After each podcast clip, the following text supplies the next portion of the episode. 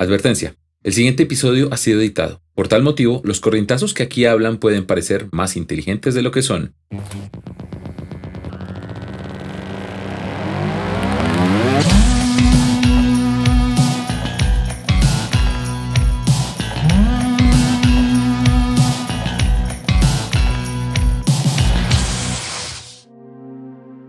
Hola, hola a todos. Buenas noches, buenos días, buenas tardes. No sé desde dónde nos estén escuchando, pero qué bueno que estén acá. Eh, relájese, disfrute de un buen rato que le vamos a dar una información entretenida, temas de interés, siempre como siempre humor, claramente somos colombianos y acá no puede faltar el humor.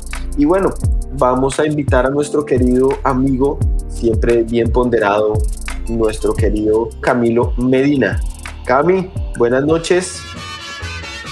Ok, ¡Haya! Buenas noches. Cami, llegaste, mejor dicho, estábamos así en un, en un silencio así medio incómodo que no sabía cómo llenar el ambiente. O sea,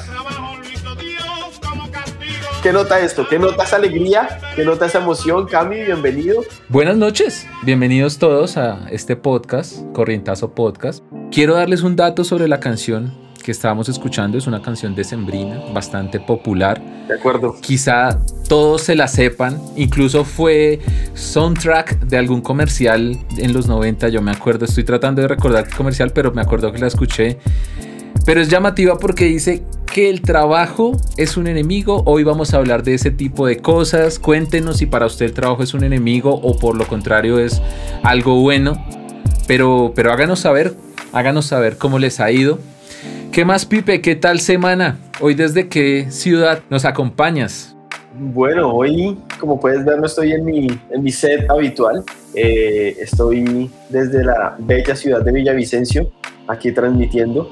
Bueno, pues qué nota y qué bendición de verdad esto, la virtualidad y las transmisiones, porque podemos estar en cualquier lugar del mundo y podemos seguir conectados y podemos seguir votando corrientazos para todos aquellos que nos escuchan y todos aquellos que nos ven. Oye, y ahorita que, mencionas esto del negrito del bate y es muy apropiada la canción, porque mm, estaba pensando lo de la jornada laboral que la semana pasada redujeron esta, esta, esta jornada acá en Colombia, ¿no? Sí, sí, anunciaron, anunciaron que la jornada la iban a bajar de 48 horas a 42. Pero según entiendo, esta, esta implementación de la ley ya, ya es ley, pero va, a empezar a implementar desde el próximo año. Pero sí, ya nos empezaron a, a quitar el trabajo y han venido como, como, como constantes en eso, ¿no? Han querido como irlo haciendo. Yo me acuerdo que también se hablaba de trabajar por horas, ¿no? Varios debates alrededor. No entiendo la estrategia, no sé si es populismo, si es alguna propaganda para las próximas elecciones, pero ya no tenemos que cumplir horario de 48 horas, sino de 42. Y si nos ponemos a verlo, eso subiría el valor de la hora, o sea que ahora ganamos más, porque el salario mínimo no lo van a bajar, ¿no? Pues los que ganan el mínimo. De acuerdo. Sí, me parece interesante, me parece buenísimo. La situación es, es sorpresiva para todos los colombianos, porque siempre nosotros, específicamente los colombianos, creería que también los latinos somos muy desconfiados pues cuando sacan una noticia de este tamaño, de que nos van a reducir la jornada laboral, para uno es una gran sorpresa y dice, uy, menos dinero, menos ingresos.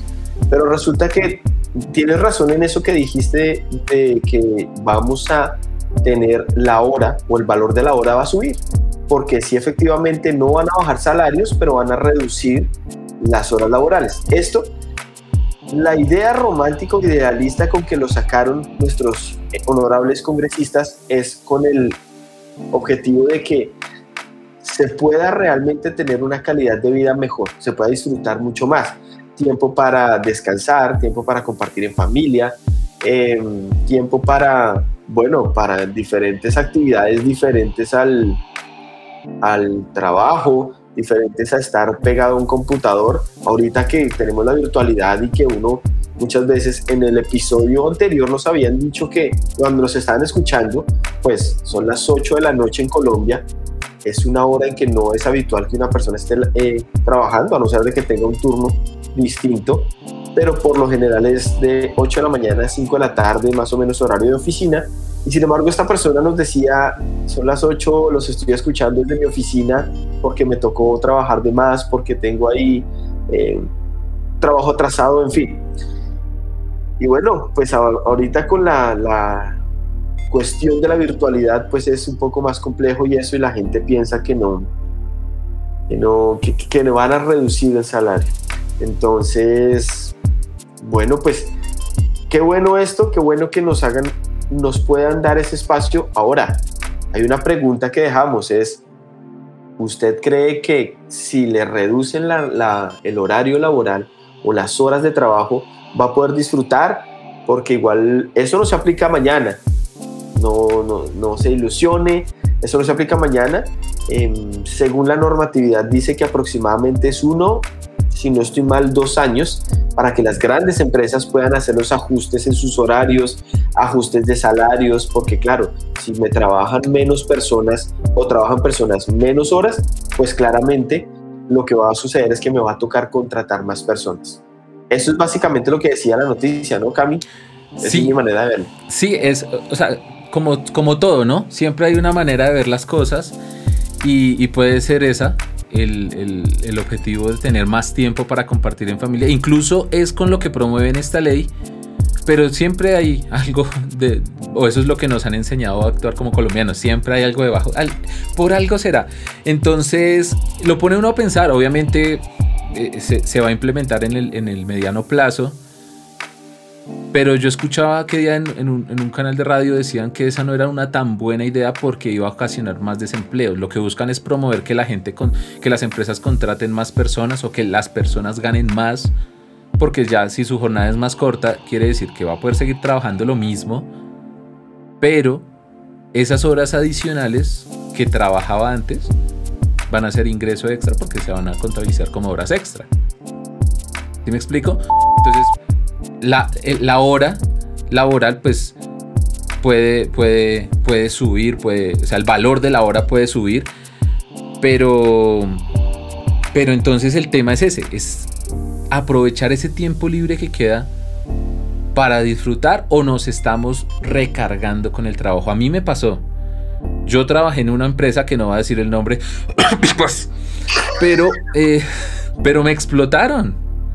O sea, llegaba al punto en que uno, pues por la responsabilidad cumplir, tenía que trabajar más, más, más tiempo, más horas, al punto que ya me reventé. Eh, Pipe, ¿por dónde empezamos? Arrancaron los Olímpicos, ¿no? Sí, de acuerdo.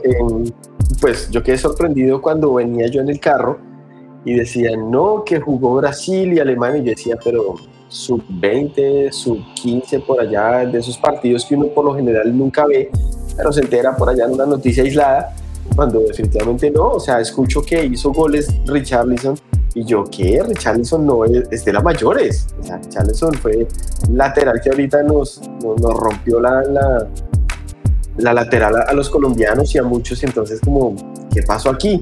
Y ahí fue que caí en cuenta, efectivamente, el 23 de julio iniciaban los Olímpicos que estuvieron en, en veremos, estuvieron en suspenso incluso hasta el último día, ¿no? Yo escuché las noticias que dijeron, vamos a ver si no se suspenden, si se suspenden, porque pues mucha gente contagiada, eh, gente que venía totalmente preparada, motivada, inspirada para ganar esa medalla de oro y resulta que le hacen la prueba de COVID y lo despachan, lo devuelven para su casa. Eso es una frustración impresionante, eso es una, es una situación bastante dura, adversa, de, bueno, de las situaciones reales y de la vida. Y Colombia no fue la excepción, ¿no? Colombia en, en eso de deportes, pues eh, Felipe Martínez, nuestro super gregario, el que llevó a ganar al Giro de Italia a Egan Bernal, este personaje, este tipazo que es un ciclista increíble, resultó con COVID, no pudo ir o participar en los Olímpicos para representarnos. Bueno, pues fue Rigo, fue Higuita, Sergio Higuita, fue el Chavito, en fin, pero pues se nos quedó uno, uno fuerte, uno duro. Sí, e, este tema que tú dices de la adversidad es duro, ¿no? O sea, que tú te prepares todo este tiempo y, por X o Y motivo ya no fuiste. Ese dolor, yo me acuerdo cuando dieron la noticia que jugando contra un equipo de creo que era tercera división, se fregó, se, se fracturó y empezaron a hacer cuentas. No, pero se recupera y llega, se recupera y no llega. Fue convocado en la preselección para el Mundial y dan la noticia. No, no puede ir al Mundial. Esa, esa adversidad, esa situación difícil que a todos nos puede pasar, obviamente no en ámbitos profesionales si no nos desarrollamos ahí. Pero cuando sentimos de pronto que nos está yendo mal y nos pasan cosas, ¿no? ¿Cómo enfrentamos esa adversidad? ¿Cómo lidiar con ese, con ese tema? Ese, Cami, es el tema principal de nuestro episodio de hoy. Cómo manejar la adversidad, cómo manejar situaciones de crisis, situaciones duras que uno enfrenta en la vida. ¿Cómo la manejamos? ¿Cómo maneja cada uno de nosotros eso? Y tenemos muchos ejemplos en la vida y es eh, en el deporte. En el deporte te lesionas y quedas fuera de un mundial. En el deporte te caes de la bicicleta y quedas fuera de una gran competencia. O te encuentran un virus en el que ya pues incluso no le, no le da uno de una manera tan, tan, tan dura, ¿sí? porque hay personas que incluso están en UCI, pero un deportista de alto rendimiento el cual no le da tan duro, sin embargo queda desclasificado o no representa o no representa a su país. Eso es algo bastante duro, es una situación crítica. Eh, situaciones duras en la vida, muchísimas, el abandono de los papás, la muerte de sus papás, de su esposa, de su ser querido, eh, la pérdida material de algo, un familiar enfermo con COVID. Un familiar enfermo con COVID. De la nada aparece alguien con COVID y a la semana está en UCI y Dios no quiera, pues incluso llega hasta la muerte. ¿Cómo reaccionamos ante eso? ¿Sí? Ese es nuestro tema principal de hoy. Ejemplos hay muchos. Em, yo les traía, por ejemplo, el de Martínez. La vida está llena de esto y películas es lo que han hecho sobre historias de la vida real, basado en hechos de la vida real, ¿sí?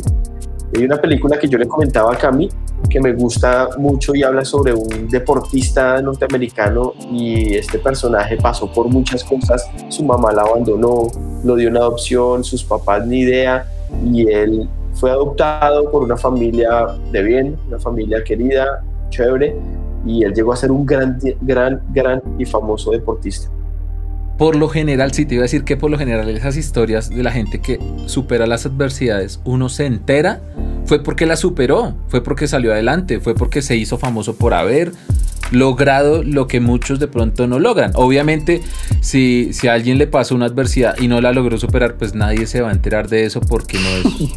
De acuerdo. o sea, ¿cómo? Sí, El niño que domó el viento, esa película me encanta. Buenísima. Eh, dicen que es basado en hechos reales, ¿no? Y cuentan la historia del, negrito al final. Pero wow, o sea, uno lo pone a contrastar como a veces todas esas cosas que, para nosotros tener es normal, hay países en los que no. Y llegan a, encontrar herramientas como hizo ese chino y se las voy a spoilear. Los cultivos tenían un problema de cómo, cómo distribuir agua y había sequía y no estaba lloviendo para alimentar los cultivos y no tenían como un acueducto y él dijo, él vio la necesidad y empezó a ver las formas, la, situación de una forma diferente, identificando esa necesidad y con esa sequía hasta su perrito se le murió, eso fue un momento bastante duro. Logró encontrar con las herramientas que tenía a su disposición, me acuerdo que, que le, le desarmó la bicicleta al profe y logró hacer un molino que generaba de alguna forma alimentar el agua para los cultivos y todo empezó otra vez a florecer y, montó un acueducto. O sea, aquí el acueducto es normal, pero allá fue una situación adversa a la que se enfrentaba algo que no tenían y lo desarrolló. Entonces hay veces que tanta comodidad, desde mi punto de vista, esa zona de confort nos permite quizá no estar preparados para ese momento de adversidad que en algún momento va a llegar. ¿O qué opinas tú? Esa, esas situaciones a veces cómodas nos inhabilitan para una situación adversa? Yo creo que el ser humano es una cosa bastante particular y es que en situaciones cómodas nos relajamos, nos acomodamos literalmente y, nos acomodamos a la situación, vivimos tranquilos y eso, y de alguna manera no se nos olvida o no llegamos a, a pensar en algún momento que puede venir una situación en la que nos cambie totalmente eh, pues las reglas de juego, en que nos cambie totalmente la vida y la manera de percibir las cosas. Y ahí es cuando definitivamente necesitamos tomar cartas en el asunto. un pueblo increíblemente que es duro para esto son los japoneses. Hace unos años vino un tsunami, terremotos, en fin, hasta Godzilla los atacó y estas personas definitivamente se levantan y se levantan y, tienen, una mentalidad de, de poder ser eh, resilientes y, y, volver a construir todo lo que han, han perdido. ¿sí? Sí. Entonces, pues me parece increíble. Sí, es cierto. Pero el tema es cultural, ¿no? Opino yo. Porque nos pasa, a los colombianos pienso que nos pasa mucho, o, más que colombianos, a los latinos, que tenemos esa mentalidad de optimista. Optimista, pero no tenemos una disciplina para lograr alcanzar esas metas que nos proponemos. Entonces emprendemos algo, queremos ya resultados, y si no lo, lo dejamos ahí, procrastinamos o dejamos todo a medias. Y, siempre pensamos que todo va a salir bien. Entonces, oh no, présteme que es que voy a invertir en esto y voy a ganar. Y, y nunca contemplamos el escenario, el riesgo, que todo nos pueda salir mal. Y, y, el otro lado del charco sí lo ve de esa forma. Entonces contemplan riesgos, saben que los resultados toman tiempo, son disciplinados. Japón se enfrentó a una bomba nuclear y a unos años ya estaban produciendo tecnología bestial. Los carros Mazda son. Los carros japoneses, no solo los Mazda. Los carros japoneses son una locura. Y, es por eso, yo pienso que es la disciplina y es la mentalidad de cómo te preparas frente a una adversidad que a todos nos puede pasar. Ahorita, de hecho, esta gente está en medio de unas inundaciones, pero terribles. y muy seguramente apenas se termine el invierno pasará un mes y ya otra vez es como si no hubiera pasado nada. Es increíble. De hecho, pues en medio de la pandemia, lo que hicieron con un hospital, de que montaron un hospital como en una semana, como en, dos semanas, o sea, eso es increíble que eso fue noticia mundial. Acá nosotros llevamos, el túnel de la línea lleva como 15, 25 años y se inauguró hace como seis meses y son como hormigas y, de verdad es como la manera de, de, ellos enfrentar la crisis o de enfrentar la, la, adversidad en que, ok, eso es en Wuhan, ¿no? Donde supuestamente está el paciente cero y se creó, eh, según en conspiraciones donde se creó el, virus del el coronavirus. Y se montaron en una semana, en dos semanas esto. Entonces, pues, increíble. En 10 días construyeron dos hospitales 10 días. Dos hospitales.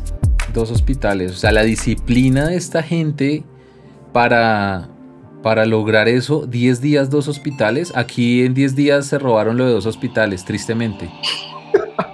Eh, pero, pero es lo mismo. Hablamos de esa oportunidad que dan las situaciones adversas de innovar, de identificar una necesidad y desarrollarla.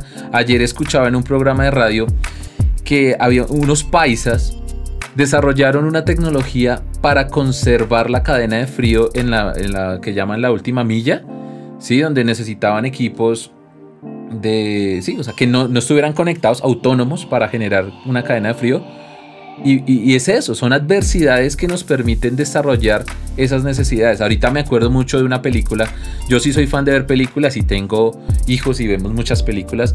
La familia del futuro de Walt Disney eh, está en Disney Plus. Es muy bacano porque lo pone a uno a ver la vida de otra forma y a celebrar los fracasos. Ok. Yo no sé cuántos celebren los fracasos, pero en esa película decían que gracias al fracaso les permitía encontrar lo que tenían que mejorar para ser cada vez mejor. Y me acuerdo mucho ahorita en, Santiago, en la Biblia, habla de, disfrutar esas pruebas. Y a nadie le gusta disfrutar esas pruebas, esos momentos difíciles, esas situaciones adversas. Pero es esa invitación a entender que ese momento difícil nos está preparando para ser mejor y que ese momento difícil cuando lo superemos vamos a tener, así como en los videojuegos, una habilidad más desarrollada. Un skill. Sí, exacto. Entonces, obviamente pasar por esa prueba es difícil y nadie quiere, ay no, si esa es la forma de desarrollar esas habilidades, entonces no. Pero entonces es eso, es cómo lo, superas. Me acabo de acordar de un TikTok en el que aparece un personaje eh, como que orando, orando y diciendo, Dios, yo sé que tú le das tus mejores batallas a los mejores guerreros, pero ya deja que los otros también participen, yo ya estoy en varias, eh, dale a los demás, también ellos pueden ser unos grandes guerreros y decías como, venga, no me, no me mande más pruebas, ya déjeme quieto. ¿Y por qué pasa en esas situaciones, Pipe? O sea, ¿por qué se queda uno pegado ahí en la prueba? ¿Por qué se queda uno en la situación difícil? ¿Por qué no avanza? ¿Mm? Son muchas variables las que participan ahí, creo yo. La madurez, el empuje, por decir así, la motivación o que uno vaya o esté en la vida. No sé, pues los grandes casos de éxito que muestra que tuvo varios fracasos y después que llegó y lo hizo, este, este personaje de, Tesla, nuestro famoso inventor de la corriente. Gracias a él tenemos nuestro corrientazo podcast. Pero este personaje también tuvo mil y mil errores, se pegó muchos corrientazos, varias quemadas, varios fracasos ante las eh, autoridades o las eminencias de esa época, pero a la final lo logró y eso es como la motivación también, ¿no? El, venga, no puede ser que yo me quede acá, yo no puedo quedarme acá, debe haber algo mejor, eh, yo sé que esto se puede solucionar y esa es la diferencia entre una persona que realmente puede lograr el éxito y una persona en que se queda estancado, en que se queda como en la autoconmiseración, en que se victimiza. Y pues hay mucha gente que de verdad sale, son ejemplos y referentes, están ganando billete en forma, ¿sí? Por ejemplo, los grandes futbolistas no fueron futbolistas que jugaron en canchas de grama hermosa con un balón eh, Adidas, con unos guayos súper, sino realmente la historia de muchos futbolistas, de muchos ciclistas, de muchos gimnastas, de personas que tienen grandes empresas, son de fracaso en fracaso, pero ellos veían esa oportunidad dentro de ese fracaso. Así es, ¿no? Y uno se pone a mirar el común denominador de las personas que superaron esa adversidad pues lo que yo decía al comienzo, son testimonios de gente exitosa y cuentan que gracias a esa situación adversa fue que lograron salir adelante. Y hoy de pronto son personalidades famosas. Juan Guillermo Cuadrado en la selección Colombia, él tuvo una situación adversa de violencia en su, en su, en su, en su familia. ¿sí? Él, él, fue un damnificado por la violencia aquí en Colombia, pero pese a eso logró con una meta bastante clara de sacar a su familia de esa situación a través del fútbol desarrollarse. ¿sí? Entonces yo pienso que esa, una situación adversa, no todos la deseamos, pero es ese impulso que a veces se requiere para sacarnos de esa zona de confort. Es como la, también el punto de vista como uno lo mire. Y ahorita que mencionabas la parte de la Biblia, eh, pues hay uno de los personajes más campeones de, de, que se le quemaban hasta las cenizas que le que habían quedado, era Job. Job en, en, la Biblia es un personaje que era, mejor dicho, el fan number one de Dios. Él, él era súper devoto a Dios, creyente, lo amaba, lo obedecía y de un momento a otro hasta su esposa era lo peor y lo dejó botado y eso. Y pues mucha gente cuando le pasa una situación de esas, pues lo que hace es más bien tranquilo, va poniendo la soguita y, o sea, no supera y no logra eso. Pero este personaje es campeón porque este personaje sí definitivamente lo que hace es como tranquilos, tranquilos, yo la tengo clara, yo creo en un Dios que vive, yo creo en un Dios firme, yo creo en que es un Dios que, que puede sacarme de esta cosa. Es la manera como, como iremos o la manera como afrontemos esa adversidad. Eso cambia muchísimo. Yo, yo miro como esas situaciones como un colchón. sí, o sea, si tú estás encima de una situación y la tienes bajo control, pues estás tranquilo, descansando. Pero si la situación adversa te tiene, o sea, estás debajo de esa situación adversa, debajo de un colchón, uno se sofoca, se ahoga. Y si uno no tiene claro por qué lo hace, pasa lo que, lo que, lo que tú decías. Toma los caminos fáciles, ¿sí? Eh, y, no son los correctos a veces no entendemos por qué, se, por qué pasan por, por esas situaciones, por qué no pude ir al, Olímpico, por qué no pude ir al Mundial. Pero muchas veces, y alguna vez escuché, que es porque de pronto no estamos preparados para eso.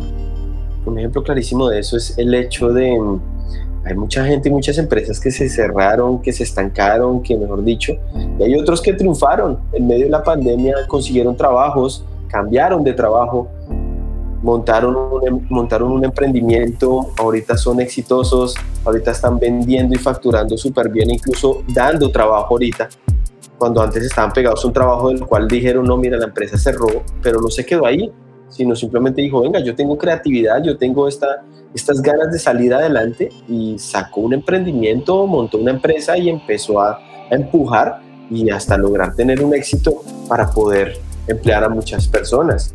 Yo me acuerdo que una empresa en la que trabajé y me decían, al final, al final me decían, no, no podemos, yo era teletrabajador, era el único teletrabajador de la empresa y me decían, no, no podemos seguir teletrabajando con usted, toca que venga a la oficina y pues me quedaba muy, muy, muy lejos. Entonces lo que yo dije fue, bueno, listo, no puedo continuar y, ya, o sea, la excusa fue no podemos seguir teletrabajando con usted. Yo, bueno, listo. Y a la semana, ¡pum! Pandemia y todos para la casa. Y sí pudieron teletrabajar. Eso, esa situación adversa, me sacó de mi zona de confort. Empecé a desarrollar otras actividades. Salí de esa empresa. Empezó la pandemia y pude desarrollar un emprendimiento para ayudar a muchos colegios a virtualizar sus, sus procesos. Y pues me fue bien. Entonces son, son situaciones adversas que a veces no queremos vivir, pero salir de esa zona de confort nos transforma. Siempre nos va a transformar. Por lo menos, o sea, no salimos igual, o salimos mejores, que es a lo que le apuntamos, o salimos peores. Hay gente que se queda, hay gente que sale de esto. Y bueno, pues, eh, nos veremos en el próximo episodio. Y no se pierdan en Spotify, búsquenos, escuchen el primer episodio, entérese hay cosas. Y el segundo episodio dentro de ocho días ya lo pueden descargar, lo pueden escuchar, lo pueden compartir, compartan esto con todo el mundo para que se enteren de noticias de una manera distinta y para que puedan darse ese corrientazo de temas que estamos tratando, que son de interés y propongan temas. Nada, súper firmes, chévere que nos hayan acompañado. Nos vemos el próximo jueves en Corrientazo Podcast. Nos vemos. Gracias a todos. Chao, Cami. Que estén muy bien. Chao a todos. Este episodio que acabas de escuchar está compuesto de los mejores momentos de nuestro programa en vivo. Si quieres hacer parte de este, te invitamos a que nos sigas en twitch.tv slash corrientazo podcast.